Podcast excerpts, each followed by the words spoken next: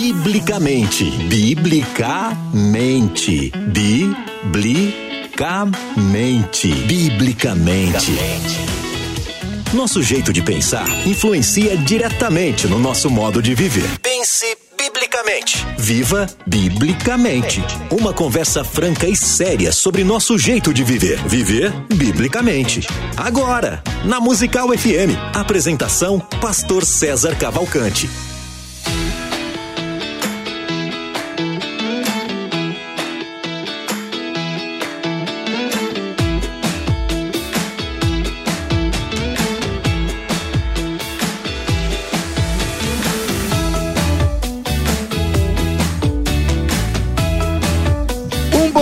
Na graça e na paz de Jesus. Eu sou o pastor César Cavalcante. Mais uma vez, para a glória de Deus, está no ar mais uma edição do programa Biblicamente. De vez em quando a gente paralisa aqui os debates para trazer assuntos de suma importância e como é, o programa hoje se chama Biblicamente, significa que o assunto é power, é top, é importante.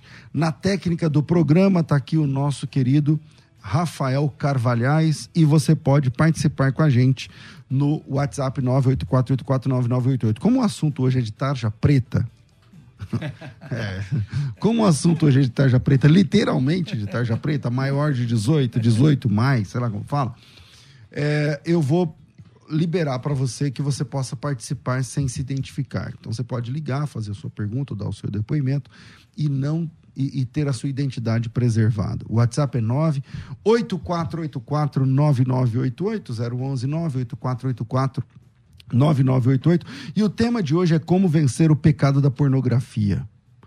Como vencer o pecado da pornografia. Pornografia é um tabu. É difícil tratar o assunto nas igrejas. Raramente você vê alguém falando sobre isso longamente tratando o assunto de fato, diferente de que.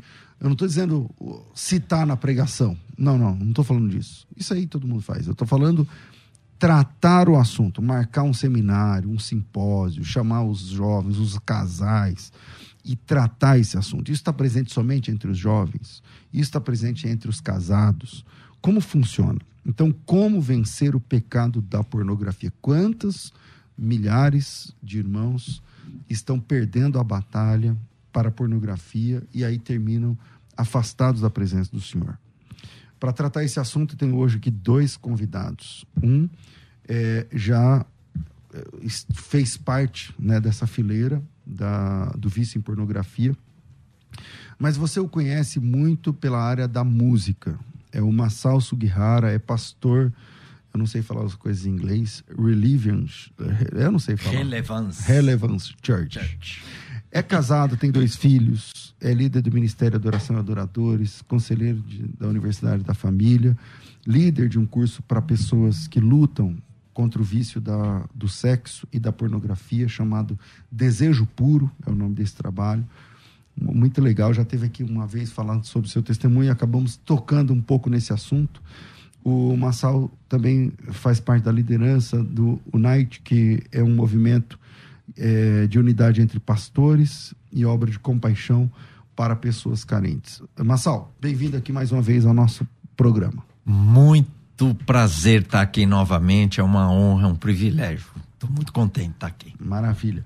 Com a gente também para debater esse assunto, tratar esse assunto, já que é o, problema, o programa Biblicamente, estou recebendo aqui mais uma vez o doutor Brás Gondim. Ele é médico formado é, em psiquiatria, pós-graduado em psiquiatria, com atuação em clínica hospitalar, com experiência em trauma emocional, transtornos de humor, personalidade, quadros psicóticos.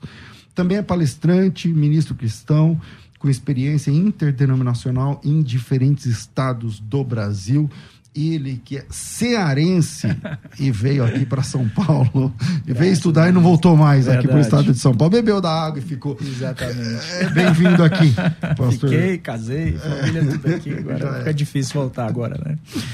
Obrigado, pastor César. Para mim, uma honra enorme é, estar aqui mais uma vez é, entre amigos e é sempre uma honra poder estar aqui de alguma forma contribuindo com essa audiência tão qualificada. Prazer também estar conhecendo o pastor Massal É uma honra também. Que Deus abençoe. Vamos lá, que hoje vai ser bem especial, um tema muito importante. Para a gente começar, doutor, vamos começar contigo. É, defina para gente o que é pornografia, o que ela é, e, e por que ela é considerada um vício, que tipo de malefício traz, como é que funciona. Perfeito. Bom, primeira coisa que a gente precisa entender Uh, acho que é melhor a gente diferenciar um pouquinho o conceito de vício da compulsão, porque são duas coisas diferentes, né? Ah, é? Apesar da terminologia ser semelhante, às vezes a gente usa, ah, a pessoa tem, ela é um, um sexual compulsivo. E a outra coisa é o vício especificamente porque ele traz uma, uma, algumas características especificamente. A gente diz que uma pessoa tem um vício, né? A partir do momento que aquele, aquele quadro, aquela manifestação, ela passa por um período de tempo ali de três a seis meses, passando de seis meses a gente já considera como um vício, né? É, vai ter prejuízos sociais, prejuízos emocionais, prejuízo pessoal na pessoa, no vício, a pessoa ela, ela tem dificuldade de desempenhar suas funções baseado naquele padrão de necessidade. E o que caracteriza especificamente o vício, diferente da compulsão, que eu acho que é importante salientar aqui, é que o vício envolve a fantasia da experiência. Então, a pessoa que ela é viciada, né, no caso aqui da pornografia, dentro daquele contexto, Uh, existe a experiência de fantasiar né, aquela situação ali vivenciada dentro do contexto Mas da própria eu sei pornografia. Se eu sou viciado em pornografia ou se eu, eu vou pegar o da bebida aqui e falar, eu bebo socialmente. Perfeito. Ou se a pessoa acessa pornografia socialmente. Vamos lá. não sei se tem Não, no caso, no caso da, da bebida, né? Hoje, assim, vamos, se o camarada ele bebe uma vez por semana, só no final de semana, vamos lá. então são não, quatro por mês. Quatro por mês, ele já, ele já pode ser enquadrado aí no quadro de dependência, no caso ah, é? do álcool já. Mas ele acha que ele bebe socialmente. Ele acha que bebe socialmente. E a, já a compulsão, ela mais se relaciona com uma experiência que causa sofrimento. É como no toque, por exemplo, a pessoa tem aquela necessidade de ficar sempre lavando as mãos, ou sempre passando álcool nas mãos. Estou dando aqui um exemplo, tá? Uhum.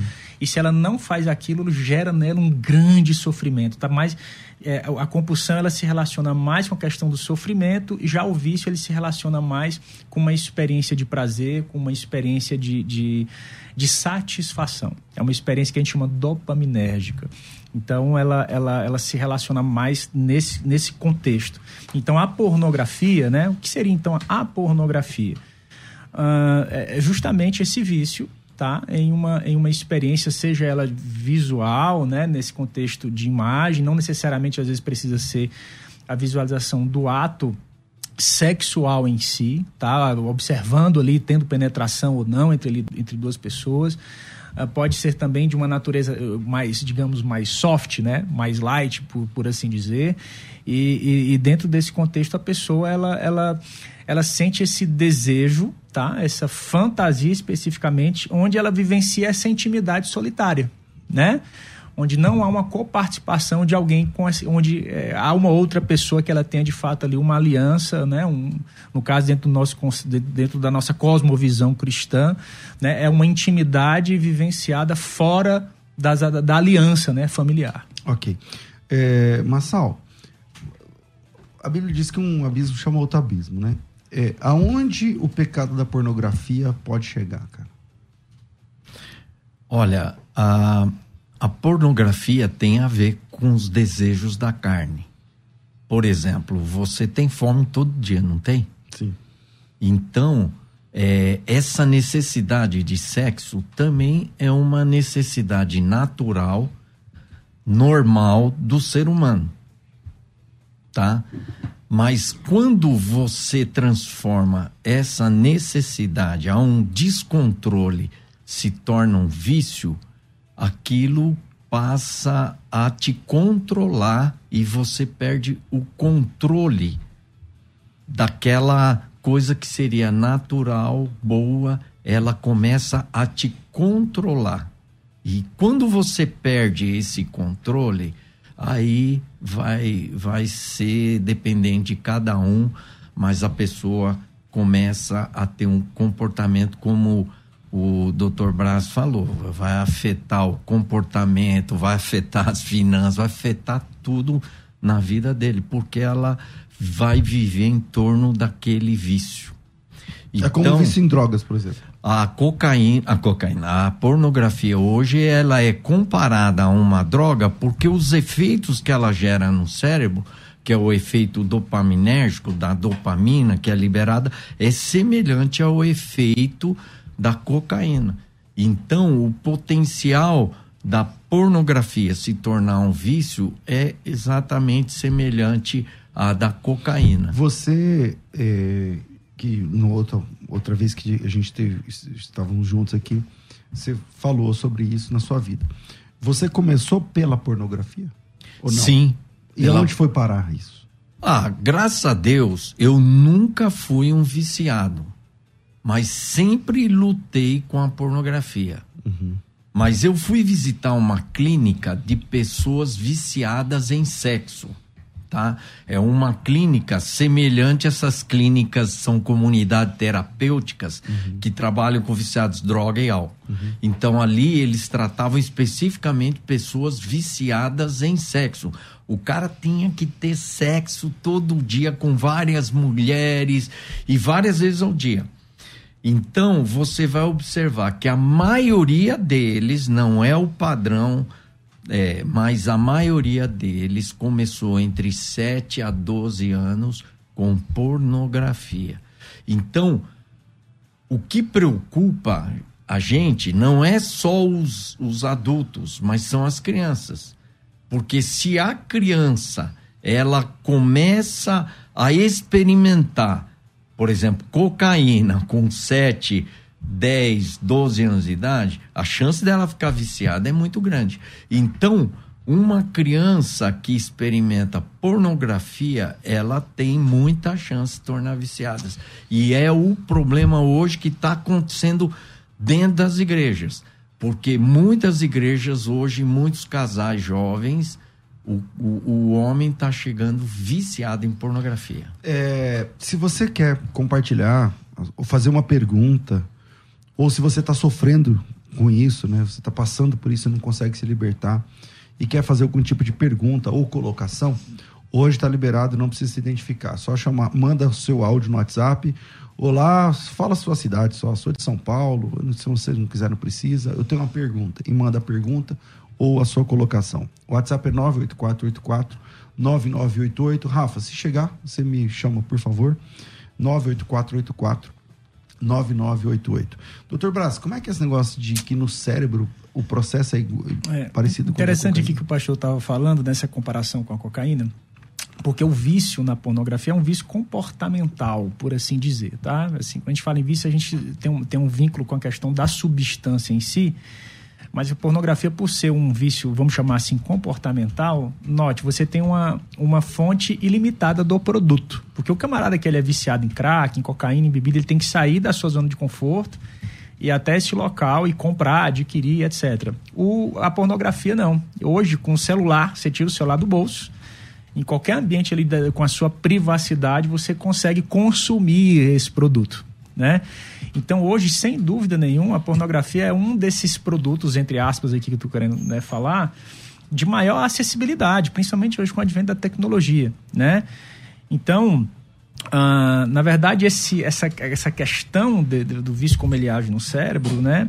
Na verdade, ela é uma, é, na verdade, ela é uma disfunção dessa experiência que envolve aí processos, que envolve é, memória, que envolve. Quando a gente fala de dopamina, a gente está falando da questão da de um mecanismo de recompensa, né? Porque quando você vive o sexo de uma forma saudável, bíblica, cristã, é, abençoada, né? existe um processo envolvido ali.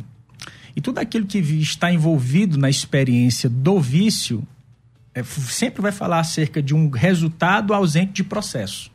Então, a pessoa que ela quer ter um, um êxtase de experiência emocional, o que é o vício? O vício é uma experiência de êxtase emocional ausente de um processo. Então ela quer ter a, o benefício da experiência do prazer sexual sem que ela passe pelo processo de construir um relacionamento com alguém, sem que ela passe pelo processo de se expor a uma intimidade com alguém. Então, é, é, é, quando a gente fala de vício, a gente fala de uma experiência positiva, ausente de processo, ausente de trabalho. E nem Deus fez assim. Deus trabalhou uhum. e no uhum. final, depois, ele, a Bíblia disse que ele viu que era bom. né? Então, por que, o que, que acontece na mente do indivíduo, no coração do ser humano, que faz com que ele recorra a isso? Bom, temos aí algumas explicações possíveis que podem nos apontar por que, que alguém, da onde vem, qual que é a experiência, por que, que é, o vício é tão sedutor e muitas vezes se torna uma prisão. Justamente é, quando o indivíduo ele passa por experiências onde ele não se estabelece como indivíduo, experiências traumáticas, experiências de não validação emocional diante de, uma, de um ambiente às vezes familiar conturbado, ou eventos traumáticos ao longo da sua vida, a experiência do ser, do existir no presente, se torna muito complexa. A pessoa tem um vazio existencial, ela não consegue se identificar como alguém que deu certo em alguma coisa na vida, ou em alguma área específica da vida, ou familiarmente, ou emocionalmente, autoestima às vezes Mas não isso existe. é um padrão? Por exemplo, não tem alguém realizado e que cai nessa teia? Tem, mas aí, aí eu precisaria de, de um pouquinho mais de tempo para explicar esse contexto. O problema é que muitas pessoas que se dizem realizadas estão se escondendo em uma área da vida que funciona. Já viu aquele cara que ele é gerente, onde ele vai, ele só é o chefe, onde ele uhum. vai, ele só é pastor, ele não consegue ser outra coisa? Uhum. Às vezes você, Ele é, sempre está no comando. Ele, ele, ele pode dar uma aparência de realizado, ele está só se escondendo em uma área da vida dele. Entende? Uhum. E aí, quando isso acontece, existe um, pode acontecer uma propensão para vícios nessa condição. Por quê? Porque o ato de existir no presente, talvez a doença vai, vai ficar um pouquinho complicado essa minha explicação. O fato de existir no presente pode se tornar uma coisa é, é, não convidativa. A pessoa pode simplesmente achar que a vida dela não tem muito sentido. Então, ela precisa de uma experiência de intensidade emocional, que vai fazer com que ela se sinta de, de alguma forma viva naquele contexto. Aí é a presença do vício, porque o vício ele vai oferecer uma experiência de intensidade emocional. Então ele tem aquela experiência da, da, intensidade, ele tem aquela experiência do prazer, da descarga de dopamina, da satisfação, porque na cabeça dele ele não se sente às vezes capaz de vivenciar o processo. Hum. Entende? Entendi. É, é, depois tem que vir aqui outro dia só para falar disso. Só para falar disso. Mas, é, é, é, Massal, quais são as consequências físicas, mentais, sei lá, sociais, ou talvez até espirituais, cara, de um vício como esse? Olha, acho que quem poderia explicar melhor aí é o Brás, né? Mas é, todo vício, ele vai primeiro corroendo o seu caráter, né? Porque você tem que fazer algo escondido. São várias concessões. Você, você tem que fazer, é, você tem que mentir, você tem que. Então, são processos que vão afetando o caráter. Tudo que você esconde, esse é um dos pontos importantes que a gente mostra no curso, que o segredo ele se transforma num senhor ele começa a controlar a sua vida, porque você tem medo que as pessoas saibam, descubram. Por exemplo, você vê Davi, é um exemplo que a gente usa. Ele adulterou, o que, que ele quis fazer? Quis esconder. Então, esse processo. Isso gerou de... consequência, matou Nossa. o cara, virou um. É. Então, esse processo de esconder um segredo parece um negócio tão assim Simples, né? Mas aonde que levou esse, esse processo de se esconder um, um segredo? Levou à morte de Urias. E depois as consequências que veio isso aí na vida dos filhos de Davi. Então, é, é, o vício, geralmente, ele, ele tem essas teias que vão penetrando na vida de uma pessoa, que vai controlando, dominando e, e ela tem que mentir, ela tem que enganar. Então ela corrompe o caráter da pessoa. É, eu posso fazer tem, um, tem... um adendo aqui Pode, no claro. que, que ele acabou de falar? Foi feito um estudo em Londres, tá? É, onde foi percebido justamente quais são os principais prejuízos do, dessa, desse vício em pornografia. É, vergonha, 70,5% dos, dos pacientes estudados. Tipo, sentem vergonha, seria isso? É um sentimento profundo de vergonha. Baixa autoestima, 65%. Problemas mentais, 49,8% eh, dos problemas mentais mais diversos, né? Perdas de relacionamento, 46,5% das pessoas que tinham vício em pornografia, quase 50% tinham perdas, ou seja, divórcio, separação, por conta da pornografia, quase a metade. Ele vai falando disfunção sexual, 26%. Uh, é, é, é, ele fala aqui, ó, até é, ações legais que respondiam processos. 6% deles respondiam para algum tipo de processo, né? Eu até anotei aqui, né? Caramba. É, perda de emprego, né? Quase 4%. Então, assim, existe um prejuízo, né? Estudado de forma sistemática sobre esse vício relacionado à pornografia. Muito sério. O, o, um detalhe também, já está estimulando mais coisa aqui, é que existe algumas pesquisas feitas em universidades dos Estados Unidos com crianças, com meninos e meninas. Então hoje a pornografia, por incrível que pareça, ela está estimulando a violência. Por quê? Porque nas, nas cenas pornográficas o cara estrangula, bate, puxa o cabelo, cospe, dá tapa. Então, é, é, aquilo na mente de uma criança, ela vai associando violência com prazer. E parece que aquilo é o que as mulheres é padrão, gostam. É então, uma pesquisa com prostitutas relacionada com esse tipo de violência diz que 25% das prostitutas são agredidas, às vezes a soco, ensanguentadas, e os caras acham que elas sentem prazer. Então, estimula. Outra coisa é, existe uma relação hoje muito forte de é, estupros com pornografia. Por quê? Porque as cenas é, pornográficas que a pessoa estão assistindo são cenas onde o, o, cara meio que vai estuprando as, as mulheres. E parece que elas gostam disso também. Então, o, o, uma promotora do estado, ela estava me falando que na cidade está aumentando vertiginosamente o índice de estupros. E por trás disso existe essa máquina. Tem uma máquina que da gera pornografia essa... que vai gerando. Que dita uma regra que não existe, mas que aí passa a existir a partir de então. No caso das meninas, vai gerando baixa autoestima, depressão. Por quê? Porque todas as mulheres que aparecem lá na, naquelas cenas pornográficas são mulheres lindas, fabulosas e tal. E elas muitas delas nem têm muito seio, muita aparência. Então tudo isso vai gerando uma série de Quer dizer, problemas. uma reação em cadeia em várias áreas da ah, sociedade. em várias áreas. Agora está muito forte no lado dos homens a questão da violência e do estupro.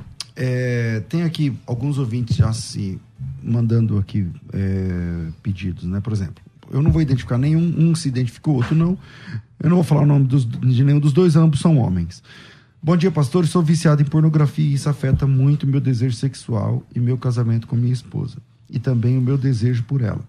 Me ajudem. Eu amo minha família e preciso de ajuda. Qual tratamento seria mais eficaz? Isso aqui é uma boa pergunta, uma boa questão. O outro, é, ele diz o seguinte: Bom dia. Até que enfim um programa para falar de um assunto tão necessário e importante. Pastores, me ajudem. A pornografia está arruinando a minha vida mas toda vez que tento parar de olhar para essas coisas, caio de novo em tentação. O que posso fazer? Esse vício me faz esse vício me faz me sentir sujo e acabou com a minha vida espiritual. Já pensei até em me internar. Então são basicamente duas, dois pedidos de socorro, na verdade, Perfeito. e parecidos. Quem vai? Doutor Braz, começa aí. Ele acabou de falar, tá bom, vai. tudo bem. Eu acabei de falar, melhor. vamos, vamos, vamos Bom, uh, quais são então essa, essa experiência especificamente? Assim, acho que são três coisas que eu pontuaria nesse sentido, é, falando em uma resposta né, a essas duas perguntas e dentro desse contexto, um contexto geral. Tá? Primeiro, preciso dizer que o vício especificamente não existe assim um remédio Ó, o remédio X resolve o vício em pornografia. Bom se tivesse, né? Um se remédio. Tivesse... Mas não tem nada que ajuda? Vamos lá. Aí é que está o grande. No sentido de remédio mesmo? Não, vamos lá. Hoje, né, na comunidade acadêmica, ela reconhece as terapias motivacionais como sendo a melhor resposta, a melhor abordagem às dependências, aos vícios, tá? Claro que existem medicações que ajudam, existem, por exemplo, antidepressivos. Antidepressivos eles têm uma, uma boa diminuição. Um dos efeitos colaterais de antidepressivos é a diminuição da libido. Dá uma sossegada no cara. né? então, existe essa possibilidade, mas claro, precisa ser avaliado por um profissional dentro de, de um contexto adequado. Tá? Uh, acho que são três coisas que norteiam essa, essa experiência, tá? essa, esse, essa, esse fenômeno. Tá? A primeira delas é ter um princípio moral. Precisa ter um princípio moral. A pessoa precisa reconhecer que aquilo de fato é moralmente errado. Tem que ter valores, né? Exatamente. Ela tem que entender isso. Às vezes o pessoal chega pra gente lá no consultório, vê bebida, ou maconha, alguma coisa assim. Às vezes é uma mãe, é um esposo, é um pai, para levar um, um familiar que tem esse tipo de problema. E aí o familiar olha pra gente e diz assim, não, doutor, eu vim aqui porque a minha mãe me obrigou, porque meu pai me obrigou. Eu acho que tá tudo bem, eu acho que eu não, eu não pretendo parar de, de, de consumir esse produto. Eu não acho errado, tá tudo bem. Então note, se a pessoa não, não há uma percepção de prejuízo, fica muito difícil a pessoa resolver ter o, a experiência da transformação sem a noção de prejuízo, né? Uh, então, é, é, é, esse princípio moral, se não existe esse entendimento, é lá em Jó capítulo 31, verso 1, ele vai dizer: Eu fiz uma aliança, eu fiz um concerto, fiz um acordo com os meus olhos de não olhar com cobiça para as moças. Ou seja, a força moral da mudança, dessa transformação é essa aliança que ele fez consigo. Eu tenho, eu tenho um valor aqui, eu tenho uma regra prática de vida. Então, a força da transformação vem do princípio moral, da hierarquia de valor do indivíduo. O que eu entendo ser correto, o que eu entendo ser pautado em princípios claros, morais, éticos, Ou seja, primeiro ele tem que fortalecer esse vínculo de, de compromisso moral. Né? Exatamente. Né? Com Deus, com a família. Se ele achar que é relativo, não, de vez em quando não tem problema, o problema é a quantidade. Já não dá. Você entende? Então é, ele fica vulnerável. Ah, onde veio uma vezinha ou outra não mata ninguém, né? Aquela história, né? Então essa essa força do sim, sim, não, não, ela é muito importante a partir daqui, porque sem essa força moral não vai ter essa toda esse, essa experiência de transformação. Então tem que estar muito claro que no 0.01% de pecado é a mesma coisa que um pecado inteiro. Entende? Nesse sentido, uhum. nesse contexto, né? Segundo, como a gente fala de uma abordagem motivacional, quando a gente fala em motivação, é muito de ambiente.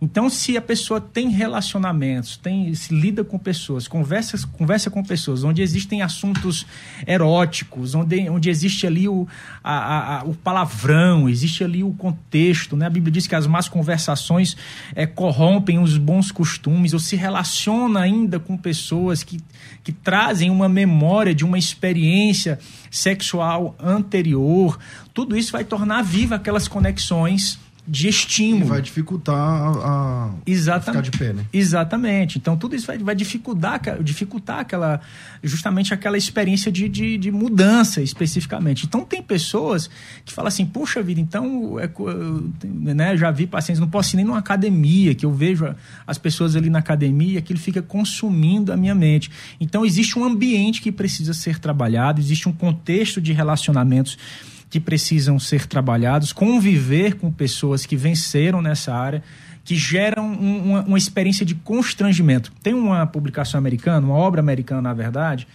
que trata de recuperação de pedófilos, por exemplo. E uma das estratégias que eles utilizavam para tratar com pessoas que tinham problemas com pedofilia, é, segundo essa obra, era aumentando a área de constrangimento. Ou seja, não, não dá para aquela pessoa um espaço para que se ela realmente ela quer, por isso a importância da força moral, porque a gente pensa em constrangimento, pensa numa coisa ruim.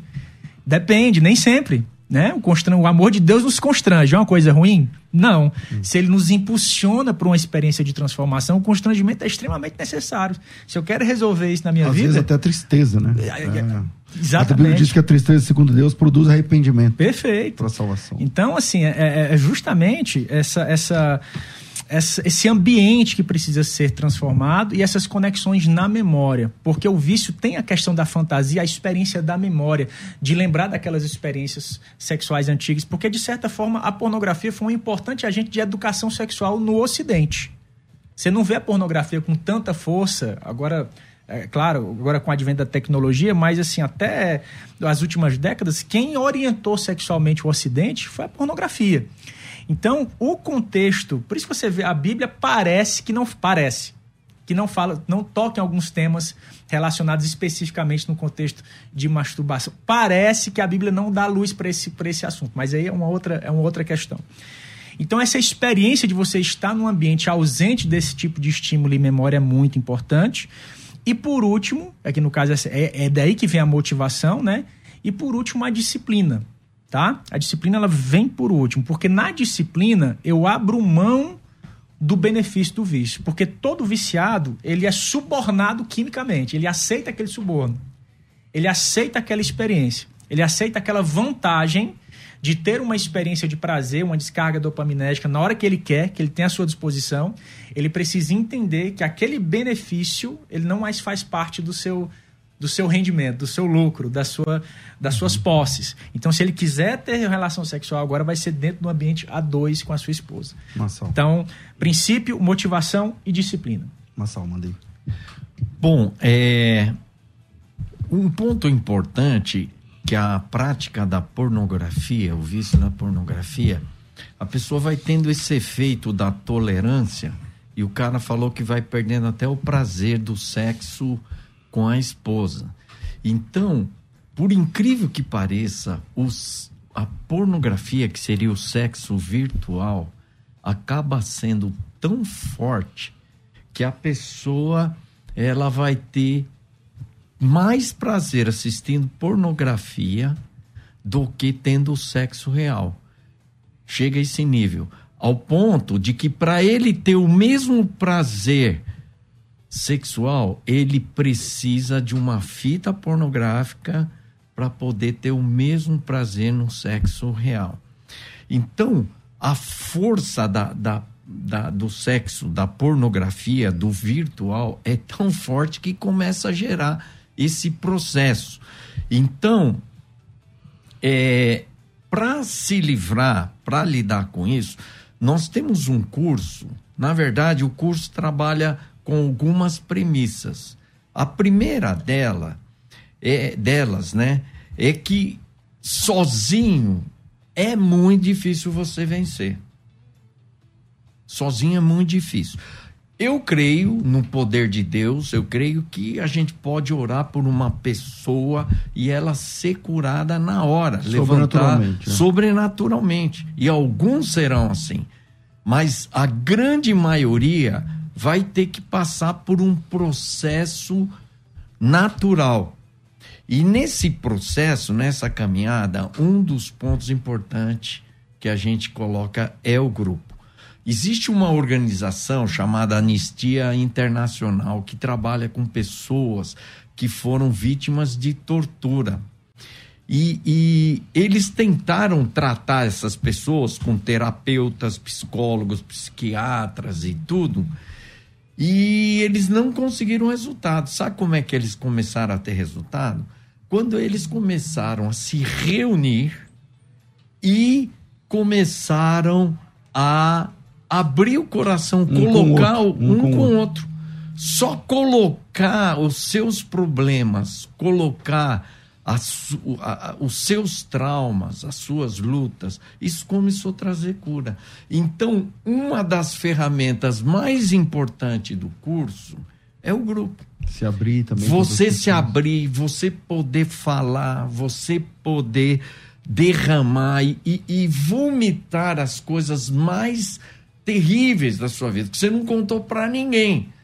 Você colocar ali, isso já vai ajudar muito. É um grupo de WhatsApp também ou só de encontro pessoal?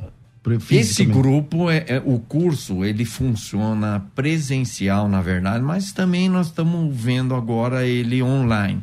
Mas ele é presencial uma vez por semana e aí tem outras dinâmicas. Só grupo. homens? só homens e só mulheres. Tá, ou só para homens ou só para mulheres. É, okay. você misturar, é, aí vai ruim. dar problema. É, eu vou pro intervalo, porque já me mandaram aqui o papelzinho. e a gente volta já já. Manda teu, é, teu áudio aqui, ou teu texto. O áudio é 984849988, é 0 operadora 11, tá bom? E aí você manda a letra aí. Vira aí, a gente volta já. Vai lá, Rafa. Você pode ouvir a Musical FM onde e quando quiser. Entre agora na loja de aplicativos do seu celular e baixe o nosso. Tem sempre novidades e o melhor conteúdo da sua Musical FM para você ouvir em qualquer lugar do Brasil e do mundo. A qualquer hora, disponível para Android e iOS. Musical FM 105.7. Mais unidade cristã.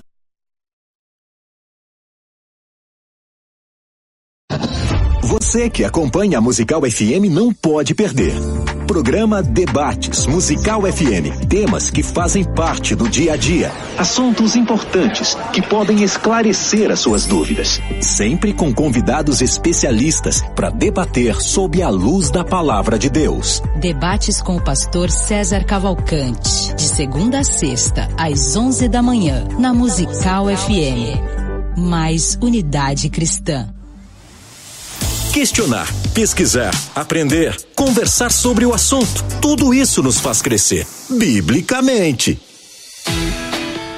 Estamos em semana de Black Friday, eh, termina amanhã e amanhã a gente fecha com os cursos de formação em teologia, que são os mais pedidos, obviamente.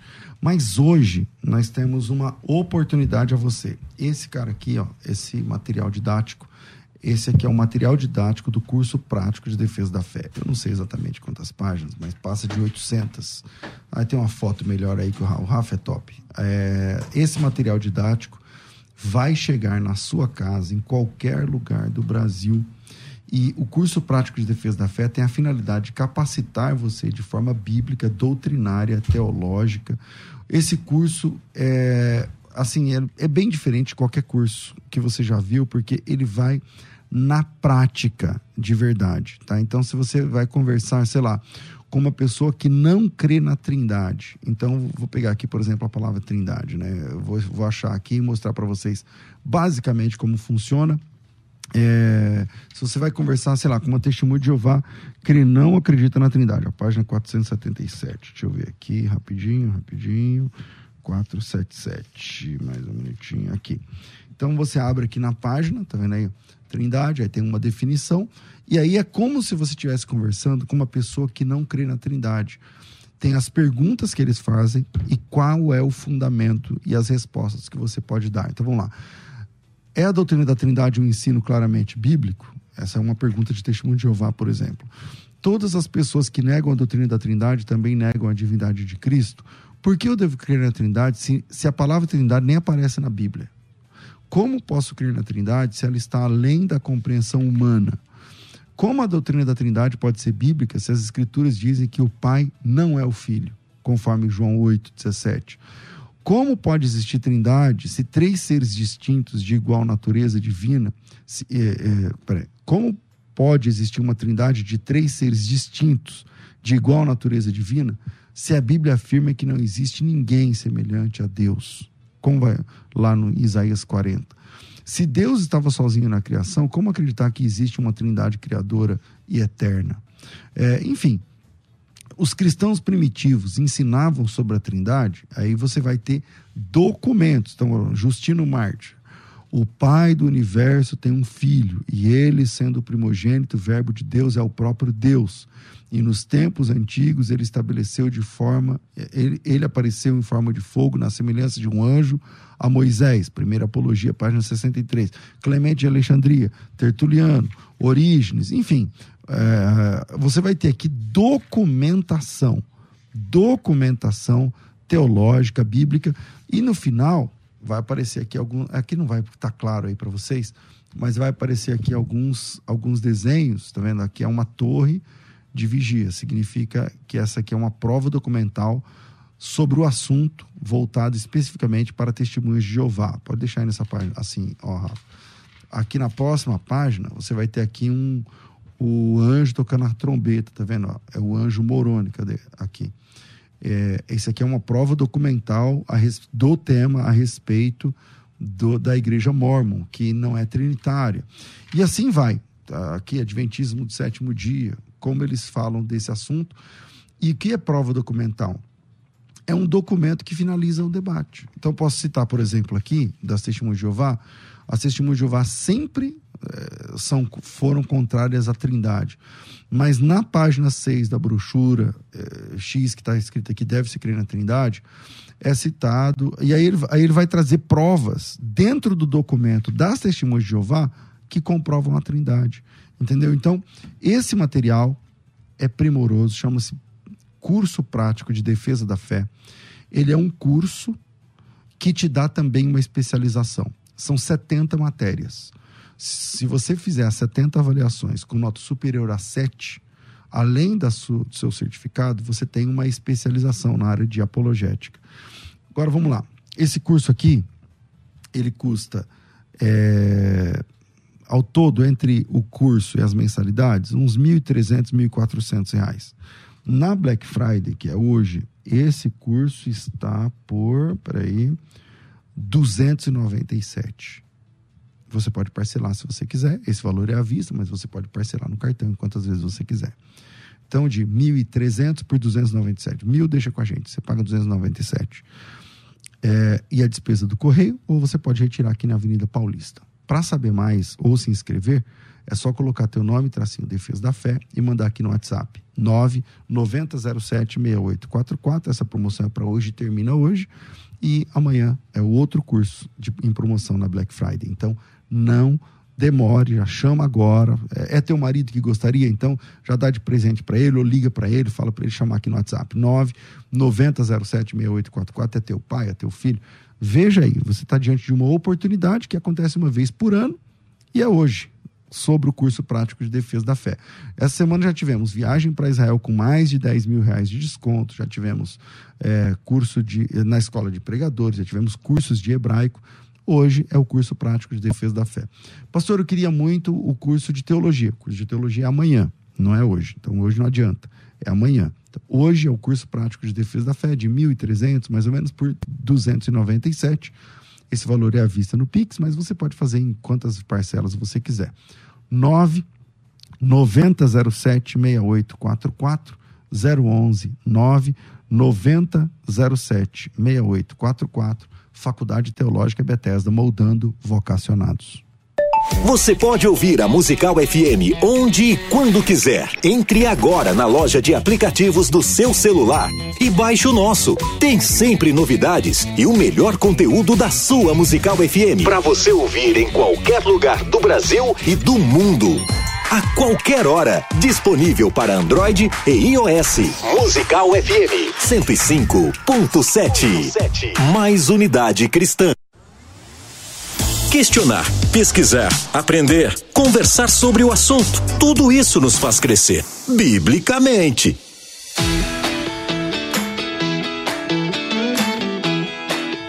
Estamos de volta com o programa Biblicamente. Hoje recebendo aqui o pastor Massal Sugihara e o pastor Bar Bras Gondim. E muita gente mandando é, mensagens aqui. Alguém que não, eu não vou identificar, mas a pessoa de Salvador, na Bahia. Já sou batizado nas águas, mas sofro com vício de pornografia. Será que Deus pode me perdoar desse pecado? Bom, claro, a abundância de perdão, não é, gente? É, alguém aqui, eu não vou falar os nomes, tá? Eu já nem tenho mais TikTok, porque ali foi uma desgraça, a pornografia vem até você. É, uma irmã, uma mulher, até hoje luto contra a pornografia, mas é, é, e uma questão de dizer não. É uma questão de dizer não, pois a luta é entre a carne e o espírito. Um outro irmão diz: Rapaz, pastor, estou acompanhando a rádio. Tenho uma pergunta. Se um homem casado quer ter relação com sua mulher, ela se recusa, e ele procura suprir essa necessidade através da pornografia para não fazer contra a mulher, como ficaria isso? E agora, mano? Tem... Pode isso, Arnaldo? Como é que faz? Olha, eu, eu creio que a gente tem que partir de um ponto que é muito importante. Alguns pastores defendem até que a masturbação não é pecado, né? E, e como não existe algo claro na palavra de Deus, né? A gente não tem um texto claro, mas a gente sabe que a pornografia, o processo que ela gera na nossa mente, não é algo puro, mas algo impuro. Então, existem estatísticas que mostram que quem, o, no, no efeito na vida de um casado, é que há uma chance 300, ele potencializa 300% o adultério. Por quê? Caramba. Porque a pessoa quando assiste a pornografia, ele está gravando na sua mente uma série de imagens e cenas estimulando ele sexo com vários tipos de mulheres. Então, quando ele vai andar na rua, ele está vendo uma mulher que, que já vem pensamento pornográfico. Ele vai no trabalho, olha para colega de trabalho, pensamento pornográfico. Então, a pornografia, ela gera na mente da pessoa uma mente pornográfica. Então ele não consegue mais olhar para uma mulher com um olhar puro.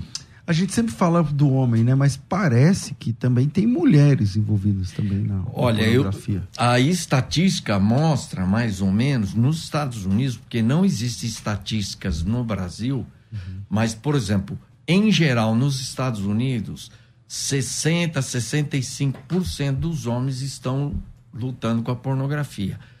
Das mulheres, 45%. Então aumentou. É quase meio a meio? Não, não é meio a meio, né? Não, mas, mas é, é, é 45% das é, mulheres. Ah, você está querendo dizer quase 50%. Ah, então... então aumentou muito. Doutor Brás. Uh, o grande ponto aqui na questão da experiência, assim, porque o, o sexo, ele, ele, ele é uma experiência de intimidade entre duas pessoas, tá? Quando você é, mostra, exibe ali a sua, a sua intimidade, por exemplo, por que, que uma, uma mulher tem bloqueio sexual com o marido, tem dificuldade de ter prazer sexual com o marido, sem ser por questões pornográficas, intrínsecas dela, né? Porque existe aí um bloqueio no contexto de se expor. Porque a intimidade exige a exposição. Para que eu seja íntimo de alguém, eu preciso que me expor para aquela pessoa. Quando essa experiência da pornografia no, no ambiente conjugal ele, ele se apresenta, até mesmo o próprio adultério, por assim dizer, é como se o coração, o desejo, o olhar, né, o objeto de, de, de, de intimidade fosse deslocado do ambiente do, do casamento, ali da intimidade, para um ambiente externo. Acho o grande ponto aqui Obrigado. é o problema da substituição. Né? Quando você aí faz uso da pornografia ou do adultério ou de relacionamentos extraconjugais, o que na verdade você faz é substituir no coração a tua esposa, o teu marido com esse com esse com esse com esse ator externo, com essa fantasia externa, né? Então, Uh, biblicamente, biblicamente em forma de, de, princípios, né? até separei aqui em Ezequiel, capítulo 23, verso 18, diz assim: Então prosseguiu abertamente em sua prostituição e expôs a sua nudez, e eu me afastei dela desgostoso, assim como eu tinha me afastado de sua irmã. Contudo, ela ia se tornando cada vez mais promíscua à medida que se recordava dos dias da sua juventude, quando era prostituta no Egito. Desejou ardentemente seus amantes, cujos membros eram como de jumentos e cuja ejaculação era como de cavalos. Olha só, o próprio Deus falando isso em Ezequiel. Ou seja, é um contexto, é claro que tem uma, uma, uma, tipologia espiritual aqui, mas era um contexto mostrando acerca das lembranças das experiências sexuais. Porque a pornografia é uma criação é, é, na sua. É, é, vamos lá, é um filme na mente, né? De uma fantasia especificamente. E aqui Deus está falando de uma forma muito clara, trazendo esse contexto, mostrando essa desconexão, essa ruptura de princípio baseado nessa experiência mental, por assim dizer. Tem muita gente falando, por exemplo, uma pessoa que não vai se identificar. Sou evangelista, dirijo uma congregação em uma comunidade. Infelizmente caio nesse erro, principalmente em momentos emocionais ruins. Eu amo o que faço na igreja, amo as obras sociais que fazemos. Estou pensando em entregar a congregação, infelizmente, mesmo amando muito estar com a igreja. Ou seja, porque não se sente à altura. Tem áudio aí, Rafa? Solta um ou dois aí, vamos embora. Pastor César, bom dia, bom dia mesa. Eu gostaria de saber, é, eu não consigo me realizar como mulher com meu esposo, só consigo me realizar sem a penetração. Eu estou em pecado, eu estou em adultério. Isso é masturbação ou não? Eu gostaria de saber. Deus abençoe obrigada. Tenha um bom dia. Bom, aí não está claro se ela está envolvida com a pornografia ou não, parece, não sei. Parece que sim, né? É, parece, parece que sim. sim. E aí, Massal, fala alguma coisa.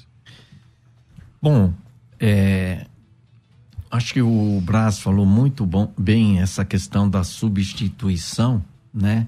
E que, primeiro, ela nunca será algo neutro, não vai ser neutro, entendeu?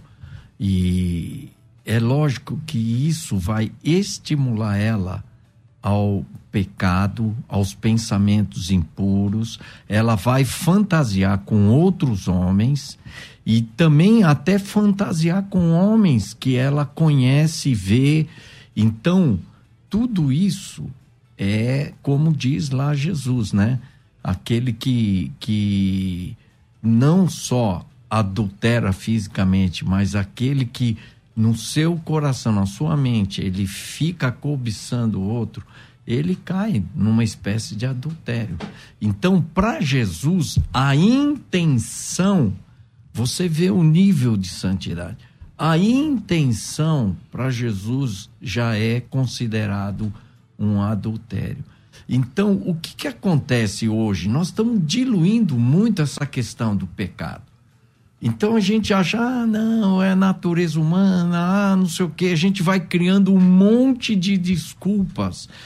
Mas a bem da verdade é que o índice de adultério mesmo começa com a pornografia. É 300% a pornografia potencializa. Então, os jovens, as crianças que começam a assistir pornografia cedo, com, com 10 anos, 11 anos, 12 anos, antes dos 16 anos, eles já estão tendo uma experiência sexual. É o que a estatística mostra. Então, aqui lá, ah, não, vamos estimular para ser. Não, o cara vai chegar com 15, 16 anos já tendo relação sexual e corre o risco de virar mas uma pessoa viciada é. em mas sexo. Mas tem até médicos que, que incentivam, né? Não, tem que se masturbar, tem que se Isso. tocar, tem que se conhecer. Isso é um problema. E fazemos como aí, doutor? Isso é um problema, isso é um problema. Guarde a sua família, observe bem, observe bem o que, é que entra dentro da sua casa, qual é a influência que você recebe dentro da sua casa, dentro dessa sua percepção cristã, dessa visão aí bíblica né, e saudável do desenvolvimento. Acho que o grande problema, o grande problema aqui, pastores, é justamente essa influência, a sensualidade, ela, ela, ent, ela entrou com muita força na nossa cultura.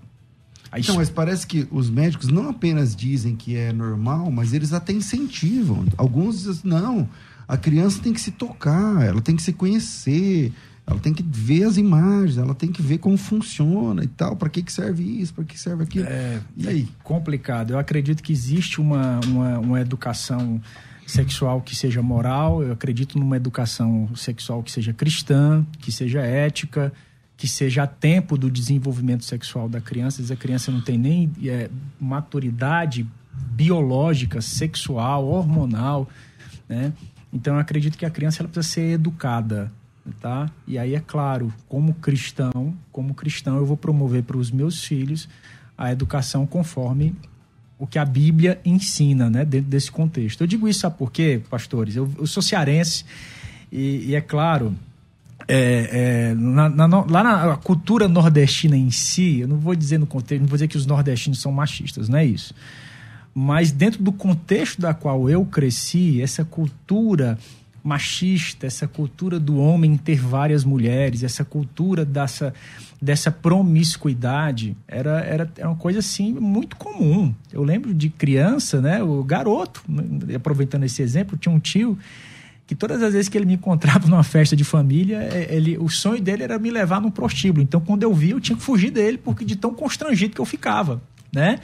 Então, para muitos que estão assistindo no Nordeste agora, tem muito disso, né? Tem. Às vezes o pai, o tio, leva sim, a, a adolescente. Sim, sim, Não, é o que aconteceu comigo. Eu tinha um tio ah. que ele. O sonho dele era me levar. Então ele falava. Então todas as vezes que eu me encontrava era aquela situação, eu ficava naquele constrangimento. Então, hoje, a gente está vendo uma série de pessoas que estão sofrendo com isso por causa que estão passando por essa desintoxicação cultural, essa experiência de, de agora ter esse compromisso, essa fidelidade, não é fácil. Eu, eu vários pacientes que tinham um problema com isso, e a gente tinha que fazer algumas orientações pontuais. Meu amigo, pega o computador, deixa o computador na sala.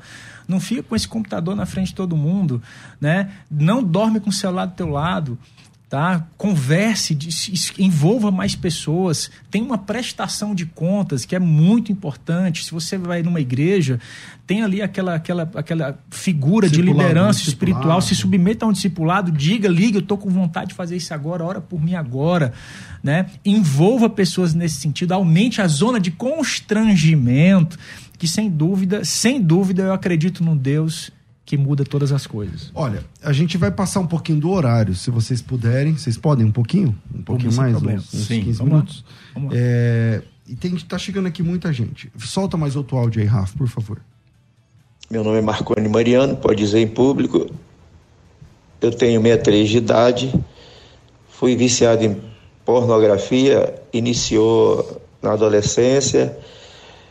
Com 20 anos eu me batizei na igreja. Esse vício ainda me perseguiu por longo tempo e a libertação aconteceu por meio de Jesus, como ele prometeu. Arrependimento, confissão, oração, súplica, até jejum. E hoje, pelo poder de Jesus, eu sou liberto. Nem vontade de olhar pornografia eu tenho. Glória a Jesus. As alternativas, essas terapias alternativas no meu período não existia. Mas toda a ciência foi criada pelo Senhor Jesus e ele usa tudo que ele puder. Amém. É, a gente vai fazer um intervalo já já, as, daqui um minuto, e a gente vai ficar somente pela, pelo YouTube, tá? Somente pelo YouTube ou pelo Facebook. Então, se você não está no YouTube nem no Facebook, já vai preparando aí. Daqui a um minuto a gente vai para lá, no, no, César Cavalcante ou Musical FM é, 105.7. Escolha um desses canais e venha. É, tem aqui é, mais pessoas falando. É, uma irmã. Bom dia, paz do Senhor. Eu cuido de uma criança de 4 anos. E ele já fica deitado na cama com a mão entre as pernas, fazendo como se estivesse em cima de uma mulher. E isso já começa a ser um ato doente de sexo. Obrigado e bom dia. É, eu vou ter que ir para fazer uma pausa agora aí para as redes sociais. Então, se você está acompanhando pelo, pelo, pela rádio musical, então, por favor, é, vai lá para o YouTube, no César Cavalcante, o Musical FM 105.7.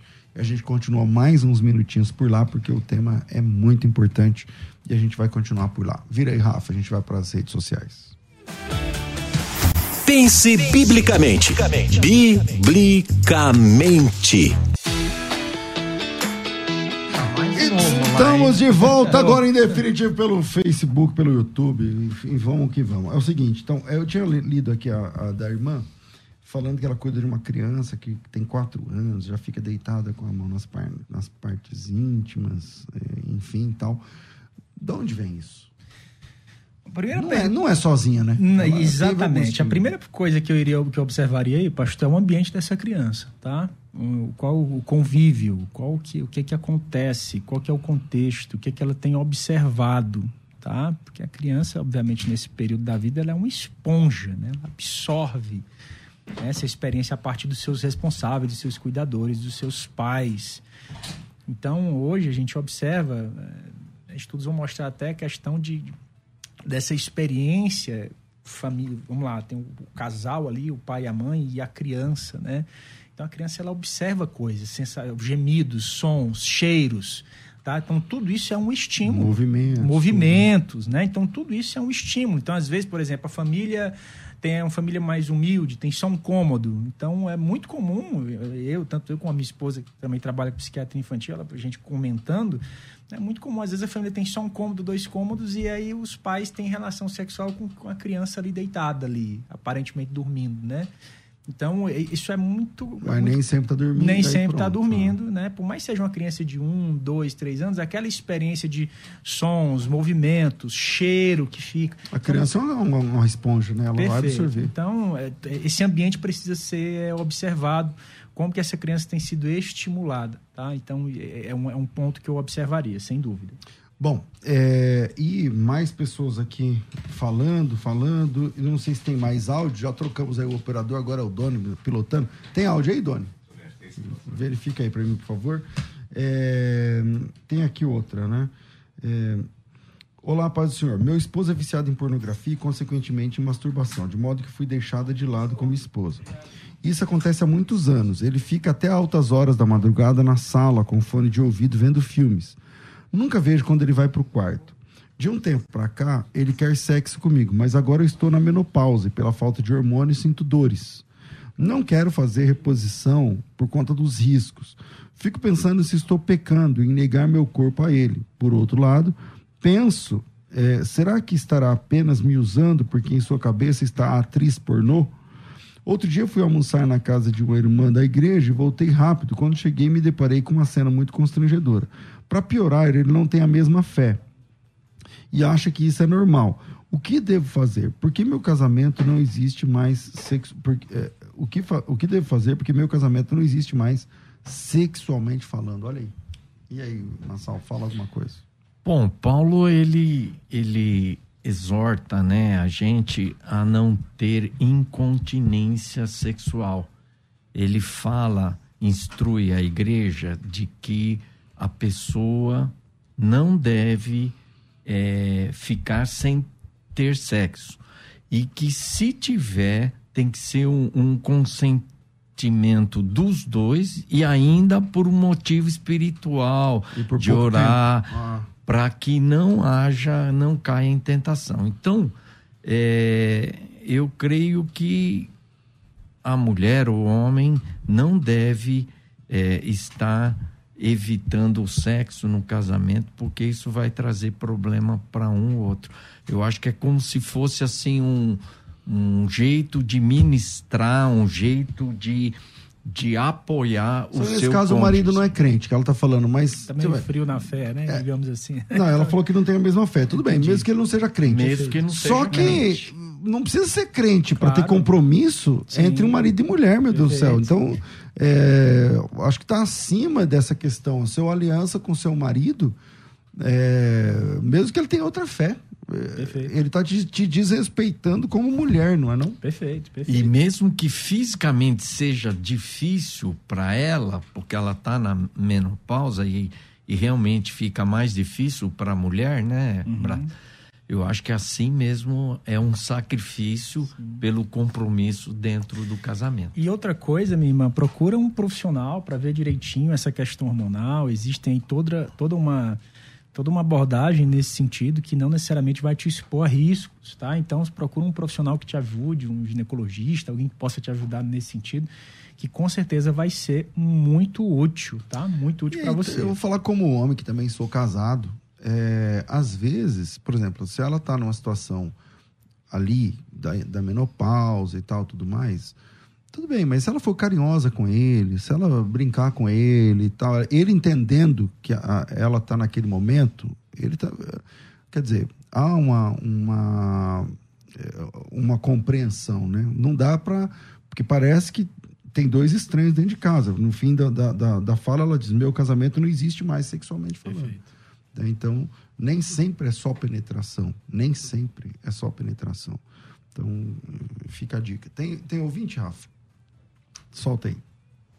Bom dia, pastor César e todos os pastores da mesa. É, eu e meu esposo estamos é, aconselhando um casal e o homem é, confessou que ele tem visto da pornografia. É, nós aconselhamos que ele deve, deveria procurar um profissional da área e ele falou que não precisava. Então, no caso, ele sozinho eh, não consegue deixar esse vício. Bom. O que nós devemos fazer para estar tá ajudando eles? Difícil. Bem difícil. Então, cai, cai na, na mesma questão de como lidar né, com, com esse problema da, da pornografia. pode acontecer um milagre, como nós falamos, orando, a busca pessoal, mas normalmente, normalmente, assim como outras drogas, né?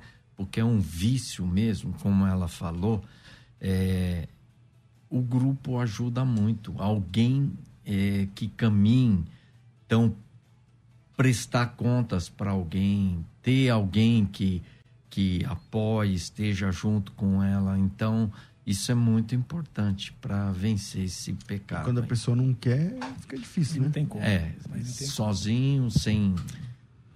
Aí Mas muito difícil. o, o- uma coisa que me ajudou, enquanto eu estava lutando, né, nunca fui viciado, mas vira e mexe eu caía, ou numa revista pornográfica, fita, ou, ou, ou vídeo. Então, é, eu pedia perdão a Deus, mas quando eu decidi trazer à luz o pecado, o que, que é esse trazer à luz?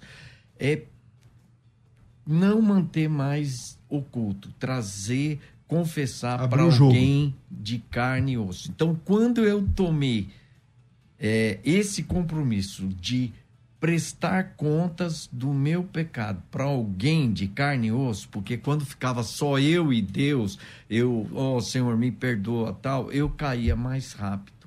Mas quando eu decidi prestar contas para alguém de carne e osso, aí a coisa ficou mais séria e isso me ajudou muito. Então eu posso dizer assim claramente que hoje eu estou aqui e Deus tem usado e, e- e me abençoado no meu ministério, porque eu não trago mais nenhum pecado escondido na minha vida. Se eu pecar, eu vou ter que ter coragem para confessar. Então Deus me falou isso. Se eu tiver coragem para pecar, eu vou ter que ter coragem para confessar. Então isso tem me ajudado muito. Prestar contas a alguém ajuda muito. Então você não pode andar sozinho, você precisa de alguém para te ajudar, alguém para te apoiar. Uma irmã está perguntando assim, doutor Braz, o casal pode estimular a relação sexual com a masturbação sem que isso isso seja pecado? Vamos lá. É, como preliminar, como preliminar, eu acho válido, tá? Como preliminar, como uma. de- falando os dois? Um masturbar o outro? É, tá- isso? É o que ela está dizendo. Ok, O casal, né? Pode ok. estimular Não, a relação com masturbação A- a pre- a- os dois ali, tendo aquele momento ali de, de, de intimidade, para que eles possam ali. É, porque assim, o- é aquela coisa, né? O, o, o homem é um fogão elétrico, a mulher é um fogão a lenha, né? Então, eles, se ati- eles são ativados sexualmente em times diferentes. Então, né? Ia até falar uma coisa aqui, uma uma história da minha família, mas já, já chega. Melhor não. Melhor não. Mas assim, geralmente o homem, ele chega, ele tá pronto. O estímulo dele é muito rápido, ele é muito visual, ele é muito, né? Agora a mulher não, tem todo um envolvimento emocional aí nesse sentido. Então, muitas vezes para esse casal ter uma vida sexual mais saudável, por assim dizer, essa experiência dos dois ali se acenderem mutuamente, às vezes pode demorar um pouco. Então, às vezes é- não é chegar e já ter a penetração ali imediatamente, tá? Para o compulsivo, para o viciado, esse time às vezes fica uma- é, é- é muito sofrido, né? Então ele chega, ele está naquele estigma, ele quer aquela, aquela relação sexual ali e ele muitas vezes ele tem essa dificuldade de esperar, né? E isso vai desconstruindo ali a experiência afetiva, né? A mulher vai ficando cada vez mais afastada, gostando cada vez menos da experiência E se sentindo cada vez mais usada. e né? se sentindo cada vez mais usada. É válido desde que, desde que seja ali como uma experiência mútua para que os dois entrem, entrem nessa, nesse, vamos lá, nessa, nesse, nesse contexto. Agora, quando a masturbação ela substitui o ato sexual, nesse sentido, não utilizado dentro desse contexto ali da, da, da- da- vamos lá, da preliminar, né? Ah, não, não quero ter sexo, eu quero só que você me masturbe, eu te masturbe e vai cada um pro seu canto. Não, aí, pelo amor de Deus, aí é- tem, tem, tem que observar isso aí com mais calma.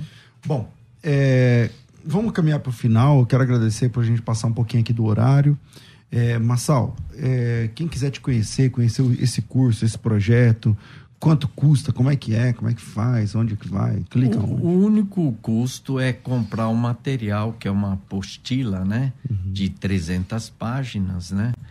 E esse é o único custo que tem.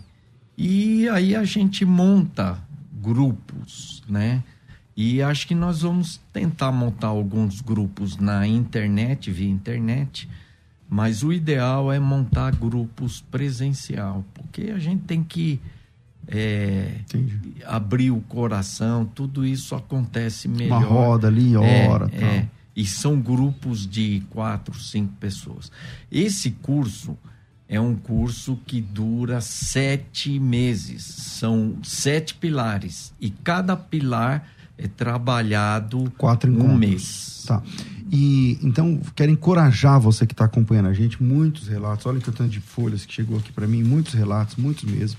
E eu quero encorajar você, né? Tomar coragem. Se você precisa de ajuda, tá aqui, ajuda. Talvez seja por Deus mesmo que você ouviu esse programa. Então, tá aqui a ajuda, tá disponível. Você compra uma apostila, entra num grupo, né? Participa. É muito mais barato do que continuar no pecado e, e com certeza vai te dar é, outro nível de vida cristã. Massal, seu contato, como é que faz? É, pode mandar o e-mail, é massal, M-A-S-S-A-O 3, arroba gmail.com. Massal 3 arroba gmail.com arroba gmail.com massal3 arroba gmail.com Você tá no Insta, essas coisas também ou não? Eu tô, mas não uso muito não, viu? Certo, então vai só o Massal... O e-mail funciona melhor para mim. Massal3 arroba gmail.com é... Doutor Braz, obrigado também. Eu te agradeço muito porque você, é, sua capacidade é, é, é fantástica nesses assuntos e com certeza Deus usou vocês aqui para ajudar muitas pessoas que a gente nem conhece e ajudar aqueles que Amém. vão assistir depois. Quem quiser te encontrar, você tem algum tipo de projeto nessa Isso. área? Não? Como é que funciona? Vamos lá. No Instagram tá lá, arroba Braz Gondim. Braz é com Z, Com né? Z, arroba Braz Gondim no Instagram. Tá? Lá a gente fala sobre diversos assuntos envolvendo a questão é, de saúde mental, emocional, comportamento, né? traumas emocionais, que é o meu, meu objeto aí, de pesquisa. Uh, e também tem o nosso. Tô, comecei um canal no YouTube agora, que pastor. Legal, é, que, que é Braz Gondim também, vai lá. No, é, o canal é novo, mas já tem lá algum bastante conteúdo lá já postado. Então, se quiser achar, a gente tiver alguma dúvida, quiser entrar em contato lá no Instagram, pode entrar em contato no direct. Eu vou ter prazer de responder alguma dúvida, algum contato aí é, necessário. Braz Gondim. Braz Gondim. Maravilha. Rafa, obrigado. Doni, obrigado. Obrigado vocês aí que estão acompanhando a gente. Eu fico por aqui. Hoje a promoção é o curso prático de defesa da fé de 1.300 por 297. Entra aí. Esse material chega para você. Mas não é só o material, tá? É material, tem plantão tira dúvidas, é um curso, tem vídeo aulas, tem tudo que você provas documentais, tudo que você precisa para te acompanhar na sua formação como apologista, um defensor, defensora da fé cristã bíblica. 990076844 é só chamar. Se você estiver ouvindo esse programa depois que passou a Black Friday, aí não é mais esse preço, é o preço normal. Tá? Mas até sexta-feira é esse preço que vale. Um grande abraço a vocês, fiquem com Deus. Eu volto às duas da tarde. Tudo isso muito mais a gente faz dentro do reino, se for da vontade dele. Nossa mente, pensando biblicamente. Você ouviu pela Musical FM. Um tempo para pensar biblicamente. Biblicamente.